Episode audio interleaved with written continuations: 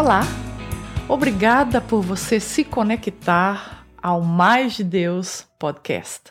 Seja bem-vindo ou bem-vinda a mais um episódio, hoje no livro de Salmos, capítulo 78. O Mais de Deus existe para transformação de vidas através da palavra de Deus. Essa palavra que nós ensinamos, que eu ensino aqui no Mais de Deus, foi uma palavra que tem sido usada há dois mil anos e comprovadamente transformando vidas. Pessoalmente, essa palavra tem transformado a minha vida e eu vejo, eu ensino também aqui em Houston, na minha igreja, e eu vejo também consistentemente como esta palavra, a palavra de Deus, transforma uma vida.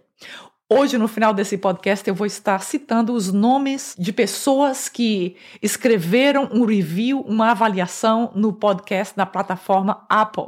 E muito obrigada por você estar ouvindo a palavra de Deus. Muito obrigada por você que tem se engajado aqui com mais de Deus para compartilhar essa palavra viva. A palavra de Deus é viva e transformadora. E é por isso que nós cremos e é por isso que nós compartilhamos essa palavra do poder de Deus. Mas essa experiência que nós temos vivido em Cristo, ela não acaba somente em nós. Você sabia? Nós temos a possibilidade de propagar essa palavra para próximas gerações. Como é que você vai poder, por exemplo, ter certeza de que os seus tataranetos ainda serão cristãos e ainda servirão a Deus com a mesma integridade que você serviu? É o que nós iremos aprender hoje aqui no Salmo 78, que quando nós abraçamos essa possibilidade de propagar o evangelho de Cristo para nossa próxima geração, então nós podemos garantir através da palavra que essa geração, se ela for fiel, ela pode passar para outra geração e para outra geração. O que acontece é que um ambiente cristão estabelecido na família é fundamental para o crescimento espiritual dos filhos. Alguns pais, eles possuem uma visão liberal progressista que eles dizem assim: "Ah, meu filho pode escolher a religião que ele quiser". Às vezes na tentativa de agradar e dar essa liberdade ao filho, na verdade, quando fazemos isso, nós estamos prevendo o nosso filho de ter uma vida abundante na presença de Deus, ter uma família transformada, uma próxima geração transformada. Essa manhã, arrumando a minha filha para ir para a escola, ela me disse que algumas amiguinhas colocaram aparelho nos dentes e que ela também gostaria de ter aparelho nos dentes. Ela não gostaria de ter dentes falhados ou dentes que não fossem uh, alinhados.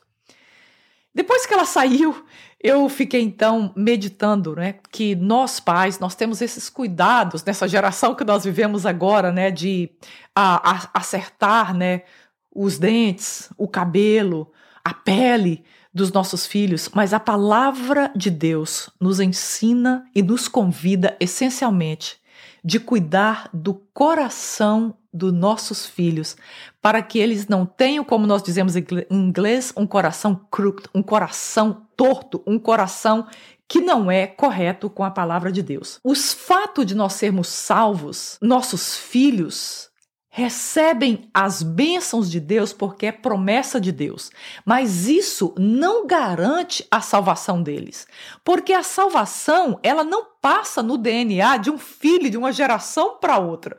A salvação é algo completamente individual e pessoal, mas o que nós podemos fazer é fazer o que a Bíblia nos manda fazer, que nós vamos aprender hoje, que é ensina a criança o caminho que ela deve andar, e ainda quando ela estiver velha, ela estiver já idoso, ela vai se lembrar do ensinamento da palavra de Deus. Nós podemos ensinar várias coisas para nossos filhos, mas uma coisa que nós podemos ter certeza que vai ficar no coração dela é a palavra de Deus. Talvez ela vai esquecer vários dos nossos, se não todos, ensinamentos que nós passamos, mas a palavra de Deus é uma semente viva que se você planta hoje no coração, eu me lembro porque minha mãe fez isso, plantou em nós essa semente da palavra de Deus e eu posso posso ver essa palavra viva hoje na minha vida, eu passando para a minha filha. Aliás, eu tenho vivido na prática o que nós vamos ensinar hoje, que é o evangelho passando de uma geração para outra geração. Nós já temos aqui outros estudos bíblicos sobre o livro de Salmo, que é uma bênção. Ninguém nunca fica ofendido com os estudos de Salmos. Já notou? A palavra de Salmo é sempre uma palavra dócil e agradável.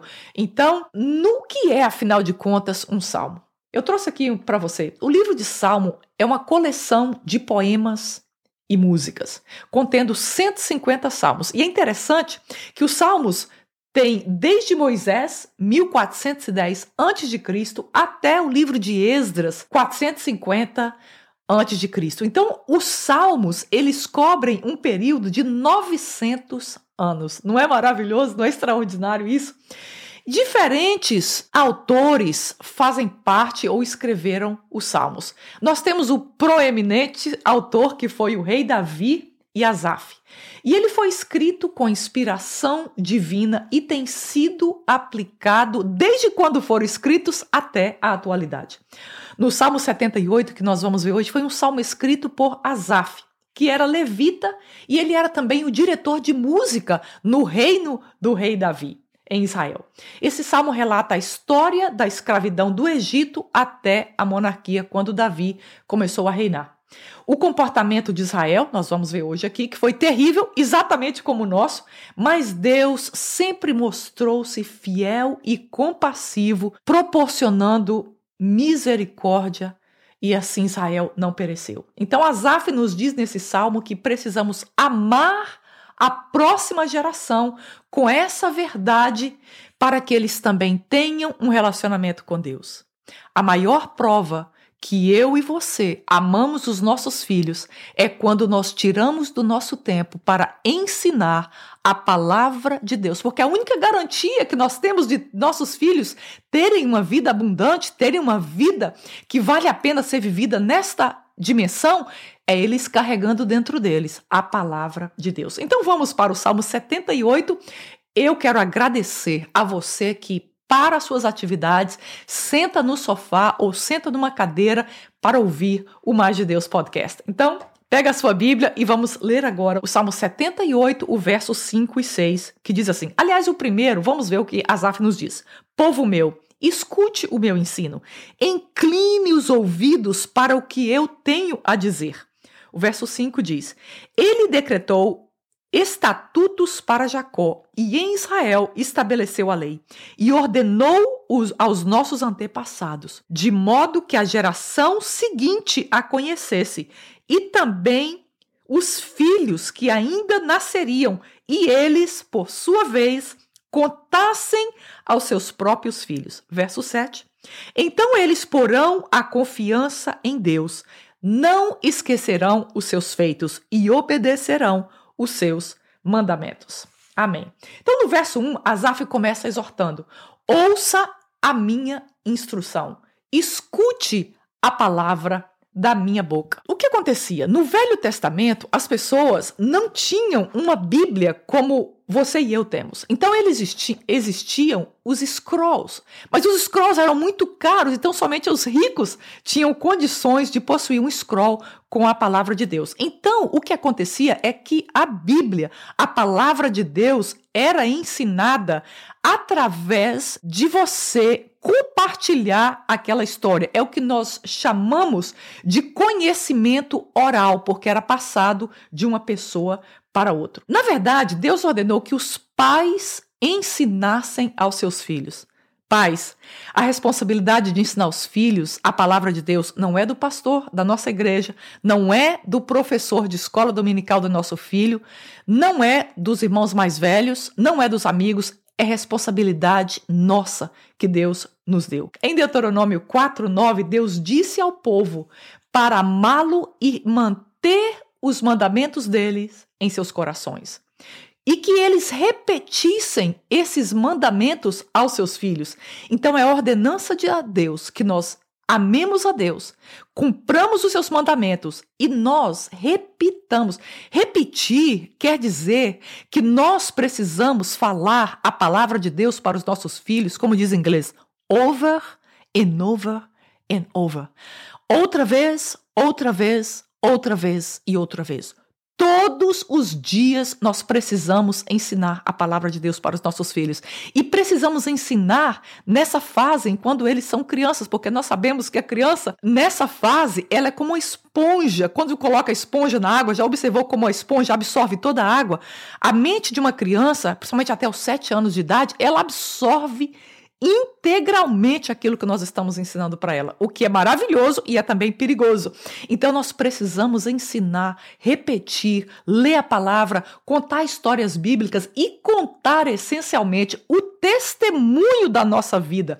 Os nossos filhos precisam saber a história de Deus com a nossa família, com os nossos antepassados. Nós precisamos, eu gosto de contar para a Lissa, para minha filha, os milagres que Deus fez da vida do, da minha mãe, dos meus pais, dos meus avós.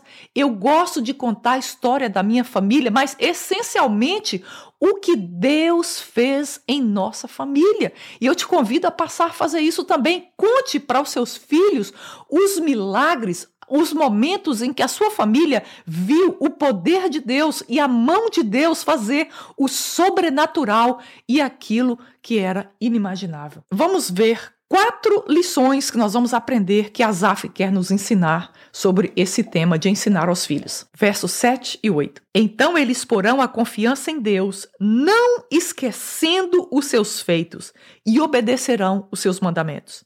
Eles não serão como seus antepassados, obstinados e rebeldes, povo de coração desleal para com Deus, gente de espírito infiel. Esse ensinar aos nossos filhos é mais do que contar histórias interessantes. É importante nós contarmos para ele as histórias da Bíblia, mas ensinar entra o fator experiência. Mostrar para os nossos filhos que isso que nós estamos ensinando não é uma história que tem passado de geração para geração, mas é uma história real porque tem acontecido na nossa vida. Então, era imprescindível ensinar para a próxima geração conhecer os milagres e os feitos de Deus no passado, para que eles também pudessem colocar a sua esperança e confiança em Deus. Quando nós lembramos do que Deus fez no passado, nós temos o quê? Esperança que ele pode fazer o mesmo no futuro. Deus abriu o mar vermelho. Ele trouxe comida dos céus, ele fez descer água da rocha. Ele causou a destruição dos inimigos. Esse mesmo Deus seguiria fazendo milagres nas próximas gerações. Deus também queria que aquela geração entendesse a história para que eles não repetissem os erros que os seus antepassados cometeram, das gerações anteriores. Asaf mostra que esse povo que saiu do Egito era um povo teimoso, rebelde, desleal e infiel a Deus. Então, se eles mantessem isso em mente, eles poderiam evitar um comportamento autodestrutivo como seus antepassados tiveram. Então, isso poderia ser evitado. Vamos seguir o nosso texto, vamos agora para o verso 32 e o verso 35 do capítulo 78 de Salmos. Diz assim: Despeito disso tudo, eles continuaram pecando, não creram nos seus prodígios. Por isso ele encerrou os dias deles como um sopro e os anos dele em repentino pavor. Sempre que Deus os castigava com a morte, eles o buscavam com fervor e voltavam de novo para ele. Lembrem-se de que Deus era a sua rocha, de que o Deus Altíssimo era o seu redentor. Numa imprudência inimaginável, Israel seguia caminhando os seus próprios caminhos. E eu quero dizer para você, você pode perguntar, mas o que, que tem de errado em praticar os meus próprios caminhos? Eu queria te convidar a escutar o episódio número 49, que nós falamos exatamente sobre a diferença de seguir os seus próprios caminhos e seguir o caminho de Deus. Quando nós entregamos a nossa vida a Deus e nós optamos por fazer a nossa própria vontade, o nosso próprio caminho, nós estamos pecando contra Deus. Então, mesmo com os milagres que Deus havia feito, eles optavam por fazer o seu próprio caminho. E para obter a atenção deles, então Deus trazia julgamento, como nós lemos aqui, quando Deus matava ou levava ou castigava vários deles, então eles de novo se quebrantavam e voltavam para Deus. Constantemente eles eram atacados pelos vizinhos que matavam ou extraíam os melhores cidadãos. Desastres naturais aconteciam, pestes que dizimavam a população. Então, eventualmente, esse povo se arrependia e eram outra vez restaurados em sua relação com Deus. Enquanto eles se lembravam de quem Deus era e os feitos que eles haviam feito, a relação deles estava ativa, mas rapidamente eles se esqueciam. Quando nós mantemos em mente, fresco dentro de nós, o que Deus tem feito na nossa vida, nós somos capazes de manter caminhando com Deus. Não é isso? Quando nós esquecemos de Deus, quando nós esquecemos da presença de Deus, nós então nos desviamos da presença dele. Seguindo a nossa leitura, o verso 36 e 39 diz assim: Com a boca o adulavam, com a língua o enganavam. O coração deles não era sincero, não foram fiéis à sua aliança. Contudo, ele foi misericordioso, perdoou-lhes as maldades e não os destruiu. Vez após vez conteve a sua ira, sem despertá-la totalmente. Verso 39: Lembrou-se de que eram meros mortais, brisa passageira que não retorna. Infelizmente, o arrependimento de Israel não era real. Mentiram para Deus quando prometeram deixar os ídolos e o comportamento lascívio. Israel sabia que o julgamento de Deus estava trazendo repetidas calamidades, mas eles não conseguiram enganar a Deus. Então, lá em Isaías 29, 13, eu não vou ler, mas você pode conferir, diz assim: Eles me honram com seus lábios, mas os seus corações estão longe de mim.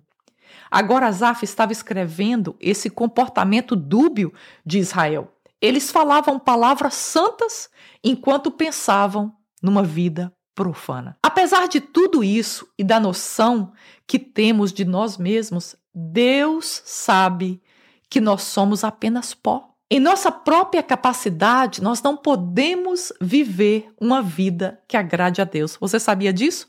Até para nós servirmos a Deus, nós precisamos de Deus.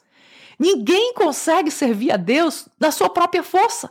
Nós precisamos do Espírito Santo dele dentro de nós, nos capacitando todos os dias para servi-lo. O julgamento de Deus com Israel era temperado com a graça dele. Porque pelos pecados que Israel praticou, Deus poderia destruir a história de Israel completamente. Mas Deus teve graça para com Israel, preservando uma geração. Então, Deus preservou e Deus enviou seu filho Jesus Cristo para morrer no lugar deles e no nosso lugar. Apesar da nossa história de pecado, porque nós já nascemos em pecado, Deus não tem nos destruído e ele enviou Jesus, nos dando essa possibilidade de salvação. Eu vou ler um verso que eu amo aqui em Mateus 19, 13 e 14. Olha que coisa linda, que cena maravilhosa. Depois trouxeram crianças a Jesus para que lhes impusesse as mãos e orasse por elas. Mas os discípulos os repreendiam. Então Jesus disse: Deixem vir a mim as crianças e não as impeçam, pois o reino dos céus pertence aos que são semelhantes a elas. Crianças são muito especiais para Jesus. E nós vemos aqui o amor e o carinho que Jesus tem pessoalmente com cada criança, com seus filhos e com os meus filhos.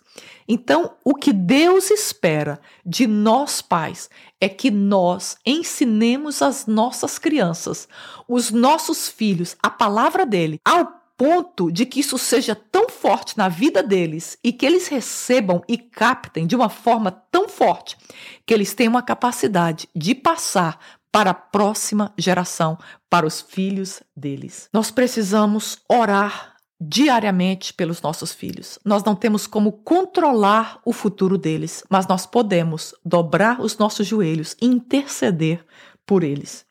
Nós precisamos encher a nossa casa com a palavra de Deus, com hinos, com louvores, com a música que conta a história de Deus e que glorifica a Deus.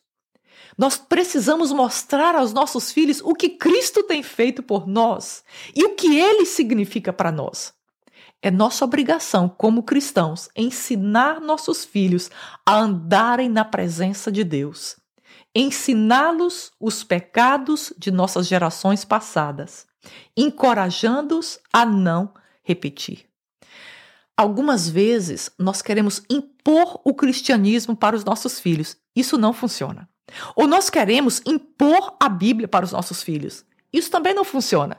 O que nós precisamos fazer, o nosso papel, é apresentar com integridade a palavra de Deus e o testemunho de Cristo para eles. A obra será feita pelo Espírito Santo de Deus, no momento de Deus e do jeito de Deus, e não do nosso. Agora, os nossos filhos, nessa geração, comprovadamente, eles estão expostos a informações, a um banco de informações como nenhuma outra geração até hoje na história foi exposto. Então, os meus filhos e os seus, eles têm informações demais.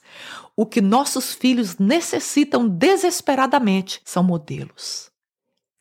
E Deus nos convida na Sua palavra para que a nossa vida seja um modelo, para que a minha filha, os meus filhos olhem para mim e digam: Cristo vive na vida da minha mãe, do meu pai.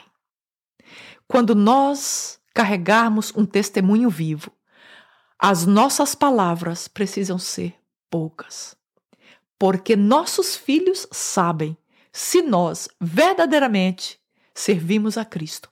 Os nossos filhos sabem quem realmente é o tesouro maior na nossa vida. Eles sabem quem nos alegra, eles sabem quem nos entristece, eles sabem com quem nós caminhamos, em quem nós confiamos, onde está o nosso coração e onde está. Eles possuem um radar impressionante. Então, nosso convite, acima de tudo, nessa palavra, é para que nós sejamos uma testemunha de Cristo, primeiramente para a nossa família, para os nossos filhos, para que eles possam naturalmente receber essa vida e esse sentimento por Cristo e por Sua palavra. Investir na educação cristã num ambiente espiritual em nossas casas. Acima de tudo, através do nosso exemplo, amando a Deus sobre todas as coisas e amando o próximo como amamos a nós mesmos. Obrigada por você ficar comigo até o final desse estudo bíblico. Que Deus nos dê a sabedoria que nós necessitamos para conduzir os nossos filhos na presença de Deus. Porque esse é o maior presente e o maior investimento que nós podemos fazer na vida deles nos filhos deles e nos netos deles, as nossas próximas gerações. Obrigada, meu Deus, pela tua palavra. Obrigada, Senhor, por essa esperança que nós temos que esse evangelho não se acaba em nós, mas ele é tão vivo que ele pode ser passado para outras gerações. Deus, nós pedimos essa manhã que o Senhor nos dê sabedoria, que o Senhor nos capacite e que nós sejamos os seus primeiros instrumentos para que tu fales e que para que a salvação chegue à vida dos nossos filhos. Eu oro por essa pessoa que me escuta, por essa família que tem clamado a Ti pelos seus filhos. Ó oh Deus, dê sabedoria a essa mãe, a esse pai. Ó oh Deus, que o Teu Espírito Santo, Senhor, os guie em como resolver o problema que eles estão enfrentando. Ó oh Deus, que dê a essa mãe, a esse pai, as Tuas palavras e que eles possam ministrar essa palavra ao coração dos seus filhos. Em nome de Jesus, nós oramos e agradecemos. Amém. Olha, obrigada a você que tem estado comigo compartilhando a palavra de Deus. Hoje eu quero agradecer a essas quatro pessoas que escreveram um review lá na plataforma de podcast, no, no application, no app do Apple Podcast. Eu quero agradecer aqui a Elsie Early, Lídia Poliana, Jorge Rodrigues e Victoria Ryan. Muito obrigada pelo seu apoio e eu quero pedir, se você deseja escrever um review, se você deseja avaliar, deixe as suas palavras lá, porque isso vai fazer com que o podcast alcance mais pessoas. E na próxima semana espero citar aqui o seu nome. Muito obrigada e até o próximo estudo, se Deus quiser. Compartilhe essa palavra nos grupos que você faz parte, compartilhe essa palavra com alguém que vem ao seu coração nesse momento. Muito obrigada.